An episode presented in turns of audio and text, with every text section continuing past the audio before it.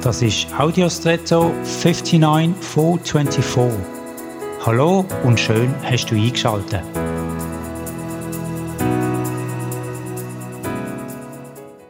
Brücken sind, soweit mir bekannt ist, Hilfskonstruktionen über Täler und verbinden zwei Seiten, die so noch nicht miteinander verbunden sind.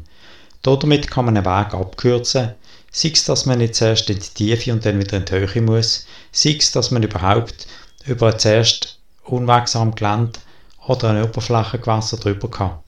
Damit ermöglicht die Brücke nicht nur Zeitersparnis, sondern überhaupt Zugänglichkeiten, was sonst vielleicht eben gar nicht möglich wären. Es gibt dabei unterschiedliche Brückenformen, von waghalsigen Hängebrücken bis zu soliden Betonbrücken. Aber egal welche Form, mir scheint ein auf den ersten Blick vielleicht unwichtiges Detail sehr essentiell, das Geländer.